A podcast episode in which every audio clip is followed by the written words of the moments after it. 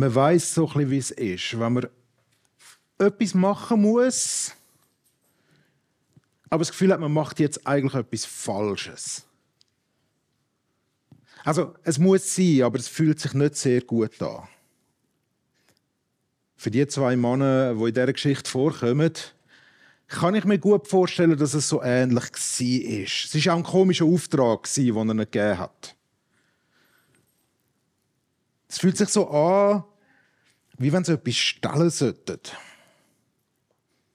Aber so sicher sind sie gleich nicht. Aber das Gefühl bleibt ja gleich trotzdem. Und wo sie so langsam an den Dorfeingang herkommen, sehen sie auch, ja, dass es tatsächlich dort steht, wo er gesagt hat. Aber ob der jetzt noch nicht gebraucht worden ist, ist noch schwierig zum Fussen zu sagen. Der hat jetzt nicht irgendwie ein Schild dran, wo das drauf steht. Woran erkennt man das eigentlich, dass der nicht gebraucht worden ist? Ja gut, wenn wir es nicht merken, dann wird er es auch nicht merken. Dann können wir ihn jetzt ja mitnehmen. Aber also, alt ist er noch nicht, der ist noch frisch, von daher wird es schon okay sein. Aber, ja, also, können wir den jetzt einfach nehmen? Was ist, wenn die Leute etwas sagen? Einfach mitnehmen. Also, ja gut, er hat uns ja schon eine Antwort gegeben, die wir geben sollen. Aber hilfreich ist die ja nicht wirklich, gell? Er hat gesagt, wir sollen den nehmen. Aber wir können immerhin sagen, wir bringen den wieder zurück. Ja? Das ist ja gut. Also komm jetzt Mut, vorwärts. Also, und sie binden den los. Und tatsächlich kommt so einer von denen, der gerade dort steht und sagt, du, was wandert der? Ja, äh, der Herr braucht ihn halt jetzt eben. Und, äh, aber wir bringen ihn wieder zurück, versprochen. Und die Leute lassen sie gehen. Und die beiden Männer bringen den kleinen Esel zu Jesus. Die Predigt von heute hat den Titel Esel klauen, Jesus vertrauen. Es ist ein bisschen vorgezogen. Es ist noch nicht Palmsonntag. Aber es ist die Geschichte, am Palmsonntag, wo man normalerweise dann feiert. Es ist die Geschichte, wo Jesus auf Jerusalem kommt, zum Passafest. Es ist die Geschichte, die einläutet, dass jetzt die letzte Woche im Leben von Jesus, in seinem irdischen Leben von ihm, stattfindet. Wo es darauf zugeht, dass er, dass er König wird. Wo es darauf zugeht, dass jetzt die ganz große Geschichte passiert. Ich möchte sie euch kurz vorlesen aus der Bibel selber. Und als Jesus in die Nähe, aus dem Markus 11, Vers 1 bis 11. Und als Jesus in die Nähe von Jerusalem kam, nach Bethphage und Bethanien am Ölberg, sendet er zwei seiner Jünger aus und sagt zu ihnen, Geht in das Dorf, das vor euch liegt, und gleich, wenn ihr hineinkommt, werdet ihr ein Füllen angebunden finden, auf dem noch nie ein Mensch gesessen hat. Bindet es los und bringt es her. Und wenn jemand zu euch sagt, was tut ihr da? So sagt, der Herr braucht es und schickt es sogleich wieder zurück. Da gingen sie und fanden ein Füllen angebunden an einer Tür draußen an der Straße, und sie banden es los. Und einige von denen, die dort standen, sagten zu ihnen, was führt euch dazu, das Füllen loszubinden? Sie aber gaben zur Antwort, was Jesus ihnen gesagt hatte, und man ließ sie gewähren. Und sie bringen das Füllen zu Jesus und legen ihre Kleider darüber, und er setzte sich darauf. Und viele breiteten auf dem Weg ihre Kleider aus, andere streuten Zweige, die sie auf den Feldern abgeschnitten hatten. Und die vorausgingen und die hinterhergingen, riefen, Hosanna, gepriesen sei der, der kommt im Namen des Herrn. Gepriesen sei das Reich unseres Vaters, Vaters David, das da kommt. Hosanna in der Höhe. Und er kam nach Jerusalem in den Tempel. Er schaute sich ringsum alles an und ging, da es schon spät war, mit den Zwölfen nach Bethanien hinaus. Jesus ist unterwegs mit seinen Jüngern. Ich habe das schon mal das letzte Mal kurz aufgezeichnet. Vielleicht sieht man es ein bisschen besser. Ist von Galiläa. Wo ist er? Okay. Von Galiläa da oben, oben runtergewandert, im Jordan entlang, Jericho, da haben wir den Bartimäus angetroffen und der folgt ihm jetzt ja nach, der ist also da live dabei. Und jetzt geht es da rauf auf Jerusalem. Und alles, was sich jetzt im Markus-Evangelium noch abspielt, das findet alles da statt. in dem kleinen Eckli. Das da, da ist ungefähr ein Kilometer. So, dass ihr die Relation etwa habt, wie groß das, das ist. Sie kommen also da rauf, sie stehen vor Bethanien und Bethphage zwei kleine Dörfer am Ölberg. Und von da an, von da aus sieht man schon auf Jerusalem über, wenn man dort ist. Wenn man auf dem Ölberg oben steht, dann sieht man da über auf das Tempelgelände. Heute der, ähm, die Al-Aqsa-Moschee, der Felsendom, hinten dran die Stadt Jerusalem zu sehen. Das ist fotografiert ähm, von, von, vom Ölberg aus auf Jerusalem über. Wenn man von, von Jerusalem aus schaut, in die andere Richtung, dann sieht es so aus. Und Jesus ist also jetzt da oben mit seinen Jüngern. Wirklich nicht mehr weit weg von Jerusalem. Und alles, was jetzt noch kommt im Markus-Evangelium, das ist dort. Zwischen dem Tempel und Bethanien und zwischen denen, da unten dran, ähm, der Garten Gethsemane. Und natürlich kommt nachher noch der Teil, was dann noch dafür geht und äh, Kreuzigung stattfindet. Also, dass, es, dass es ein bisschen ein Bild haben, wo wir uns da befinden. Dass, es, ähm, dass dort jetzt die ganze Sache relativ dicht aufeinander ist.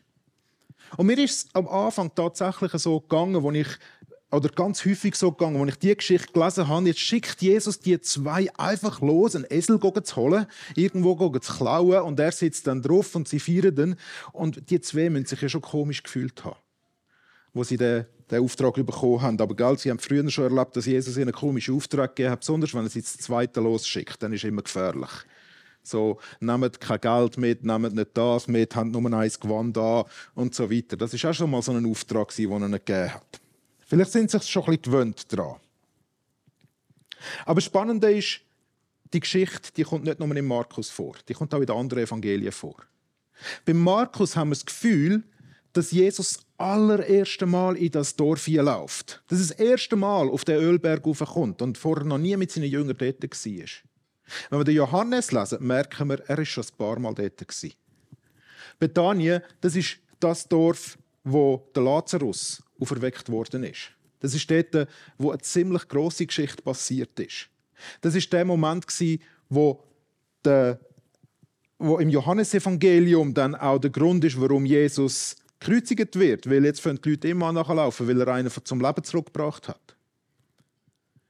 Und wir merken, er hat dort Freunde. Er kennt dort in dieser Gegend Leute. Und vielleicht ist es gar nicht so ein großes Wunder, dass wenn er zwei losschickt, den Esel abzubinden, neumets, dass es gut möglich ist, dass seine Jünger und er dort auch schon gut bekannt sind.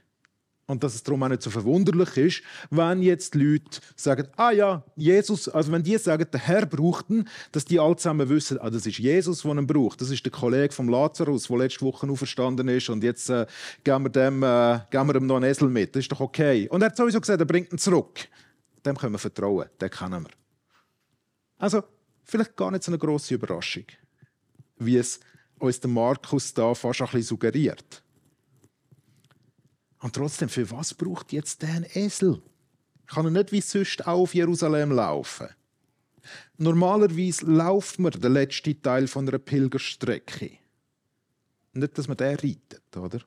Und sie sind unterwegs als Passafest. Das große Fest, wo sich das Volk Israel daran erinnert, dass Gott sie befreit hat aus Ägypten. Dass er der ist, wo sie erlöst. Und dass das, was er damals in Ägypten gemacht hat, dass das auch heute zu ihrer Zeit Gott immer noch tun will, dass er sie erlöst, dass er sie befreit.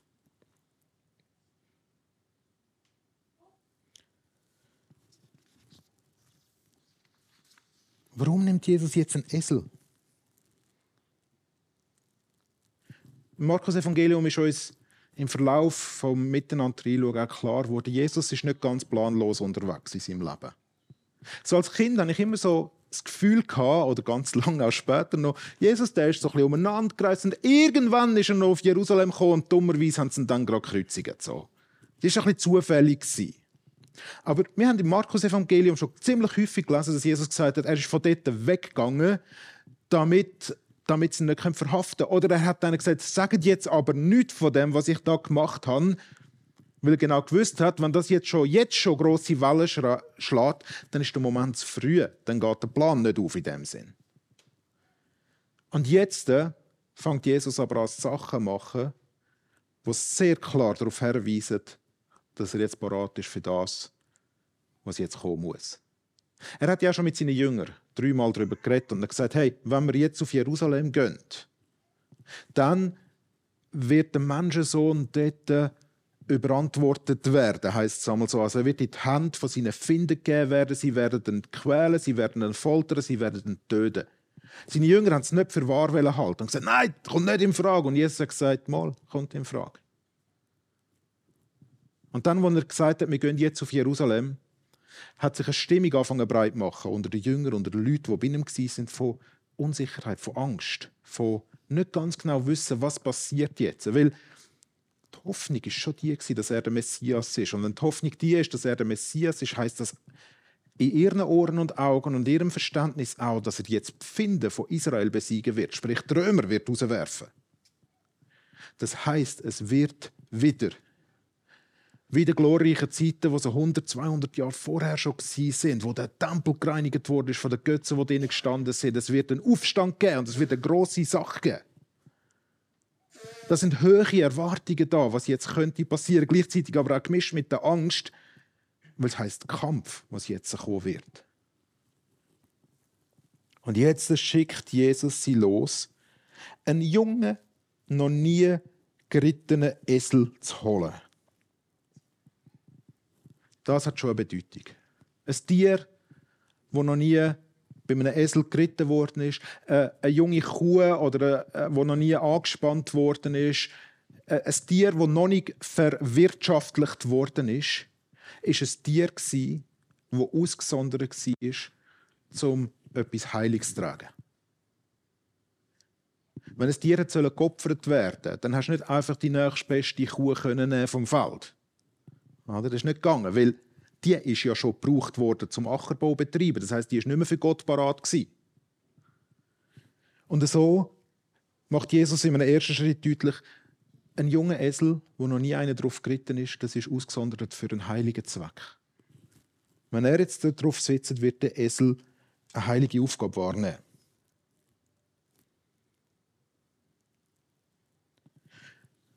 Aber er spielt mit dem auch noch auf etwas anderes an, was die Leute gewusst haben. Vielleicht wissen ihr, dass ich habe sicher auch schon gesagt die Juden zu dieser Zeit, die haben ihre Bibel ziemlich gut beieinander gehabt. Die fünf Bücher Mose hat jeder männliche Jude auswendig können. Darüber aus, die, die noch ein bisschen weiter die Möglichkeit hatten und, und äh, die, haben, die haben auch den Rest vom Alten Testament auswendig können. Gell? Das ist im Fall dann so etwa das auswendig. Es gibt ja viele Sachen, die man auswendig lernt. Wissen, wo was ist. Aber das ist schon recht eindrücklich. Und dann hat es noch die gegeben, die Kommentare dazu auch noch gewusst haben. Aber es hat dann Kernstellen gegeben, gewisse Abschnitte, wo immer wieder auch predigt worden sind, wo man darüber gelehrt hat. Gewisse Abschnitte aus dem Jesaja. Oder dann die Stelle aus dem Sacharja, 9, Vers 9, wo es drin heißt, Juble laut, Tochter Zion, jauchze, Tochter Jerusalem. Sieh, dein König kommt zu dir. Gerecht und siegreich ist er. Demütig und auf einem Esel reitend, auf einem Fohlen, einem Eselsfohlen. Und wenn Jesus jetzt kommt und sagt, holt mir ein Eselfülli, wo noch nie geritten worden ist, ist wahrscheinlich der Gedanke weniger gewesen, uh, darf man das echt nehmen? Und der Gedanke bei diesen zwei Jüngern wird wahrscheinlich mehr gewesen sein, jetzt geht's los. Jetzt geht's los. Jetzt kommt der König und er zieht ein in Jerusalem.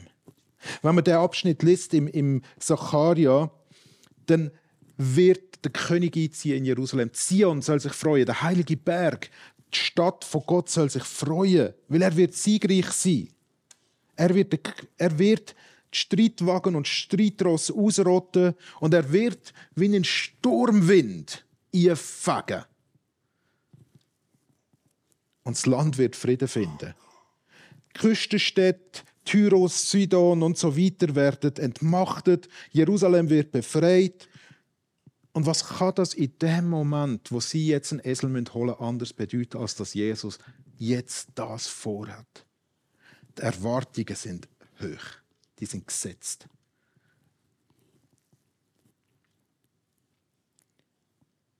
Und das Erste, was sie machen, ist, sie ziehen dann ihre Mäntel ab, legen sie auf den Esel. Wenn sie eben schon mal auf einem Esel gesessen sind, der keinen Sattel hat.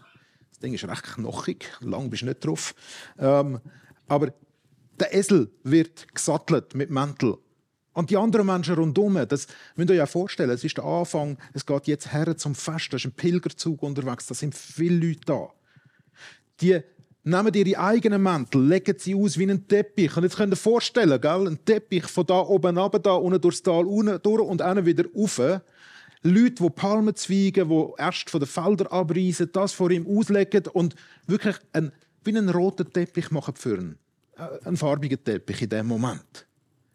Der Darius, Dario, der Dario, äh, der Dario hat uns zusammen mit der Hanna hier reingenommen in die Stiftshütte in den farbigen Vorhang, der am Eingang, Eingang hängt. Die Anbetung, die dort schon zum Ausdruck kommt. Und jetzt legen die dann farbigen Teppich aus, wo Jesus drauf reitet. Sie huldigen ihm. Sie bekennen ihn, dass er der König ist. Sie erwarten von ihm die Hilfe. Es gibt einen Triumphzug sozusagen. Wie lange das der Teppich dann wirklich geworden ist, ist noch schwierig zu beurteilen. Ob das Ganze am Anfang der Mauern von Jerusalem stattgefunden hat oder eher schon zu Bethanien hin, oder der ganze Weg war, das weiß man nicht. Aber es ist so auffällig dass uns die anderen Evangelien davon berichten, dass die Pharisäer Angst bekommen haben, dass jetzt die Leute wirklich davonlaufen. Und jetzt dem Jesus nachlaufen und nicht mehr von dem wissen was sie sagen. Und gleichzeitig schneidet es eben die Zweige von den Feldern. Und das ist wieder so etwas, das finden wir schon im Buch von der Makkabäer, wo die eingezogen sind in Jerusalem. Die, die, das Herrschaftsgeschlecht, wo, wo den Tempel gereinigt hat von den Götzen, die drinnen gestanden sind. Da hat man auch Zweige abgeschnitten und zugewunken. Und alles, was da passiert, schafft eine Stimmung. Eine explosive Stimmung. Da ist Energie in der Luft. Da, das kannst du spüren, das kannst du abeinander schneiden, sagen wir so. Die Erwartungen sind riesig. Und durch das Rufen, das die Leute machen, wird das noch verstärkt. Und die, die vorausgingen und die hinterhergingen, riefen, Hosanna, gepriesen sei der, da kommt im Namen des Herrn. Gepriesen sei das Reich unseres Vaters David, das da kommt. Hosanna in der Höhe. Vielleicht ist es am einen oder anderen aufgefallen, das haben wir heute Morgen auch schon gebetet. Psalm 118 wird da vorgeholt. Psalm 118, Vers 25 bis 27, wo es heißt, ach, hilf Herr, ach Herr, lass gelingen. Gesegnet sei, wer kommt im Namen des Herrn. Wir segnen euch vom Haus des Herrn. Der Herr ist Gott, er gab uns Licht, schmückt das Fest mit Zweigen bis zu den Hörnern des Altars. Alles, was die da machen, ist für uns ein bisschen komisch, weil die ständig Sachen jetzt ähm, inszenieren, wo sie aus ihren Schriften heraus kennen. Hosanna heißt Herr, hilf doch. Hilf jetzt. Es ist ein Psalm, wo wir zusammen schon gebetet haben, wo Gott priest, wo Gott wo aufgerufen wird, zum Gott zu preisen, weil er ist die Hilfe von seinem Volk. Er ist der, der die Rettung bringt. Er ist der, der Gnade bringt, der, der das Heil bringt. Der Satz, gepriesen sei das Reich unseres Vaters David, der da kommt, der ist nicht aus dem Hosea, äh, aus, dem, aus, dem, äh, aus dem Psalm 118. Das ist bezogen auf Verheißungen, dass um David sein Reich ewig Bestand haben wird und dass der Messias, wo kommt, der Gesalbte, wo kommen wird, dass das ein Sohn von David sein wird. Und sie bringen das jetzt zusammen. Der Psalm, dass die Hilfe von Gott kommt und dass der Sohn von David, wo ja schon das letzte Mal der Bartimäus als der ausgerufen hat, oder? Dass das jetzt zusammenkommt. Dass jetzt äh, für sie klar ist, auf dem Esel reitet nicht einfach irgendeiner auf dem Esel kommt der kommende König der Welt. Die Erwartungen, sind mega hoch. Kennen ihr das, wenn ihr auf etwas zugeht, wo hohe Erwartungen sind, was da alles wird passieren? Heiraten ist so eine Geschichte. Was, da, was das für ein Tag ist. Und die Hochzeitsindustrie die bietet das nach Strich und Faden aus. Ja, was da alles möglich ist. Also als Hochzeitsfotograf ist mir das immer ein Geschenk vom Himmel. Ähm, als Pfarrer bin ich eher ein bisschen kritisch dem gegenüber. Ehevorbereitung und Hochzeitsfotos sind zwei verschiedene Paar Schuhe. Äh, beim einen bist du froh, dass die Leute parat sind, zu zahlen, was du gerade Lust hast zu verlangen. Schon nicht ganz. Und als Pfarrer willst du schauen, dass die Sache irgendwie in einem Rahmen ist, wo repräsentiert, dass da Gott und Menschen zusammenfinden und dass da etwas, etwas, etwas stattfindet, wo viel mehr bezeugt, als man selber ist. Aber der Tag ist riesig. Und es wird eine riesige Sache daraus gemacht und die Erwartungen sind meistens hoch. Und man denkt immer, das kann nur crashen. Also Ehevorbereitung ist immer so, wenn du dann einmal hörst, was die Leute alles erzählen, denkst du immer so, das hey, zum Glück haben die Flitterwochen nachher und sind so verliebt, dass sie nicht merken, dass es nicht ganz so war, wie sie sich vorgestellt haben, oder? Wobei häufig schon auch. Also die meisten Feste sind ja wirklich schön.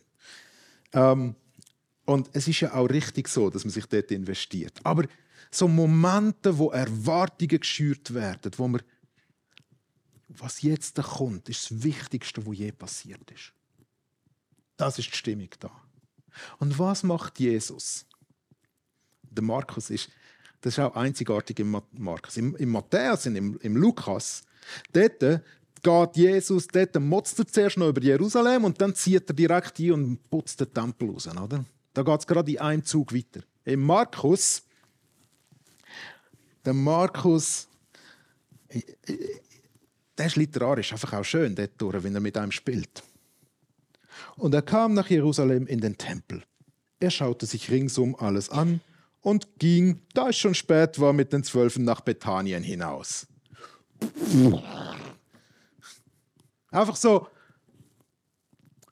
Jesus, müssen wir jetzt diesen Saal auch noch anschauen? Und müssen wir jetzt Komm an, jetzt sag endlich etwas, fang an predigen, mach irgendetwas, wo einem Messias würdig ist. Aber der läuft in den Tempel, schaut sich um, schaut sich die Marktstände an, wo dort alle rumstehen, schaut sich an, was sonst noch gerade so da ist. Er ähm, verschafft sich einen Überblick. Strategisch sehr wichtig und gut, aber für die Jünger wahrscheinlich irgendwie so. Äh, was ist los? Der lässt das einfach crashen. Und dann, gell, eben, wenn wir dann noch schnell Karten nehmen, da, riesen Triumphzug da über. Freunde, es ist schon spät, wir gehen jetzt schlafen. Da, zurück, Bethanien. Bethanien ist, hat, hat man, also bis dahin hat man zu Jerusalem eigentlich dazu gerechnet. Bis dahin ist es erlaubt, am Sabbat einen Spaziergang zu machen, ohne sich zu versündigen. Also, es ist wirklich eine nahe Distanz gewesen. Es ist nicht weit gewesen. Es ist nicht so, dass er jetzt wieder irgendwo weit rausgegangen wäre. Aber es ist so, was jetzt gehen wir schlafen? Das ist wirklich, oder, wie wenn die Hochzeit geplant ist. Und dann heißt es einfach am Hochzeitstag, alle Gäste sind schon da. Ja, gut, also die Trauung ist durch. Merci fürs Kommen. Schönen, schönen Tag noch wir gehen jetzt in die Ferien. Und die ganzen Gäste sind so. Ja, es ist ja euer Tag, ihr dürft ja sagen, was, äh, was ihr gut findet und so, aber gleichzeitig halt zusammen, mm, etwas stimmt doch da nicht. Was ist jetzt los?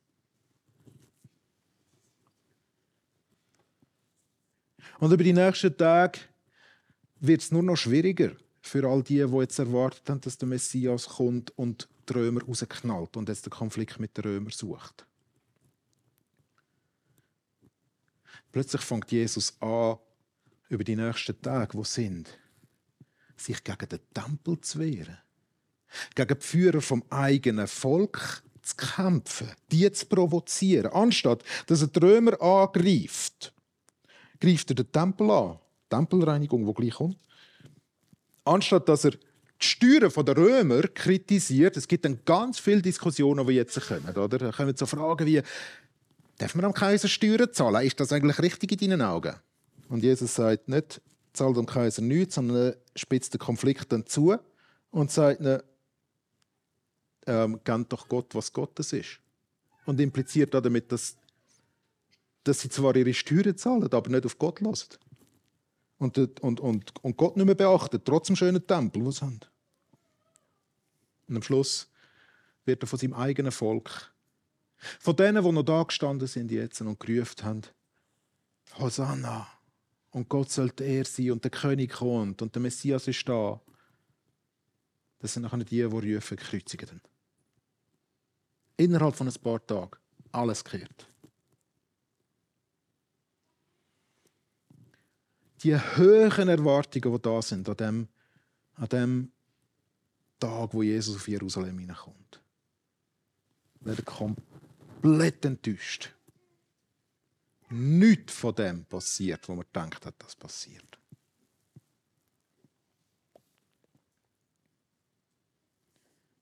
Wie ist das bei uns? Wir jubeln Jesus auch zu. Wir feiern ihn mit unseren Liedern.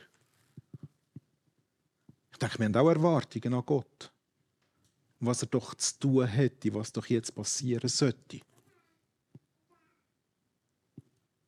Wir sind im Moment noch nicht in, wir sind im Moment in der Fastenzeit. Und da lohnt sich vielleicht die Frage auch, welche Erwartungen haben wir an Gott und sind enttäuscht worden von ihm? Weil er nicht das macht, wo wir doch denken, also es gibt gar keinen anderen Weg, als dass er das machen muss. Wie häufig sind wir vielleicht selber die, wo voller Freude Solange es so aussieht, wie wenn Jesus das machen würde, wie wenn Gott so handeln würde, wie ich denke, dass es richtig ist, unseren Mantel vor ihm herwerfen, sogar noch von den Felderzweigen abreißen und auf den, den Weg schmeißen. Nachher die, die dann rufen, kreuzigen.